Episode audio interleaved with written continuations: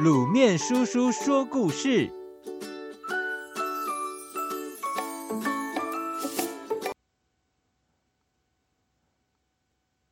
四面楚歌。秦朝灭亡后，西楚霸王项羽和汉王刘邦平分天下，气势上不仅旗鼓相当，且势均力敌。而两人也都各有优点和专长，尤其刘邦的知人善任，更为他赢得了天下的英雄好汉，个个死心塌地为他效命沙场。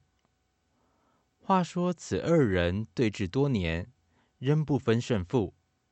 有一回，张良和陈平劝刘邦说：“汉王，现在项羽那方的粮食缺乏。”士兵逃的逃，死的死。如果您不趁此一举消灭项羽，将来恐怕会难以收拾。刘邦听了以后，立刻派遣大军，乘胜追击，终于将项羽困在垓下。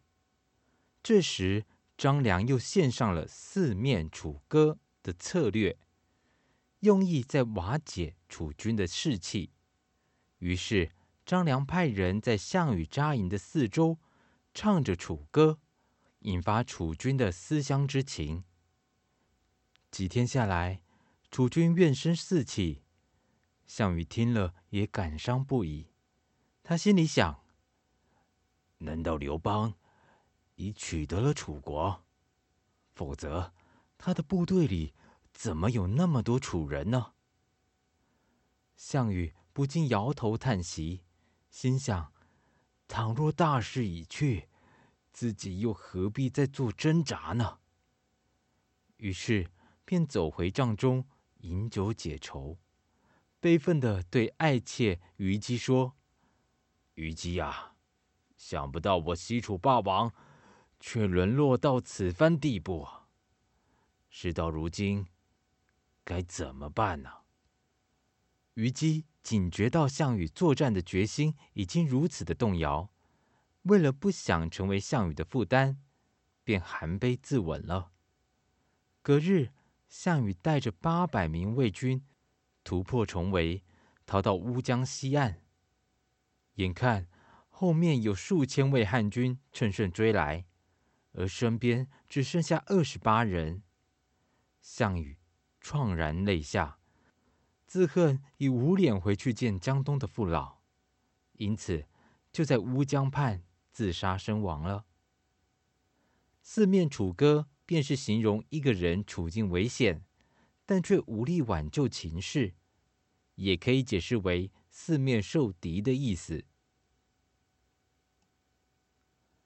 打草惊蛇。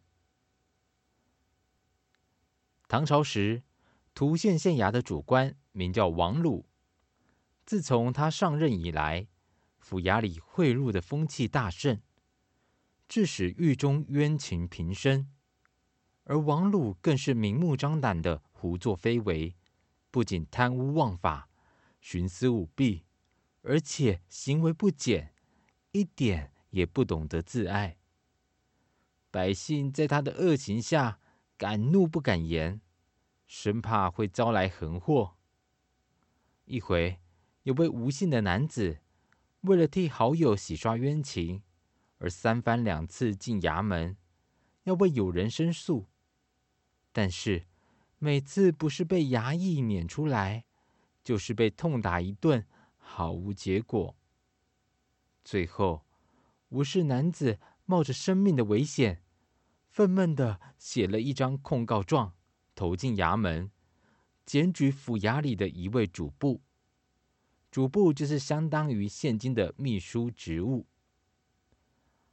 内容大意是：此位主簿草菅人命，接受贿赂，处事营私舞弊，罔顾真相。王鲁打开状子，看到上面所列举的罪状，条条触目惊心。虽然指明是自己的属下所为，然而这些罪行竟与自己的平日所为不谋而合，看得王鲁不知该如何是好。状子还没看完呢，他已经紧张得汗流浃背，四肢发抖，慌得连话也说不出来，实在不敢草率了事，但又不知该如何做才能不受牵连。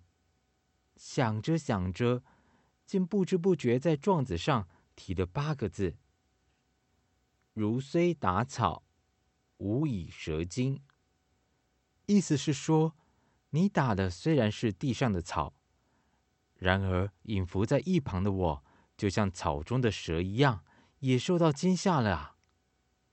后人根据王鲁所写的八个字，简喻成“打草惊蛇”，比喻为不但惩罚了甲方，同时也让乙方受到了警告。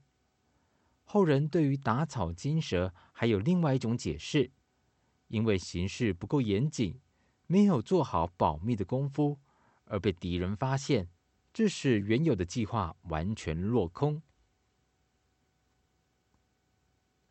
各位小朋友，今天分享了两个成语：四面楚歌跟打草惊蛇，你们学会了吗？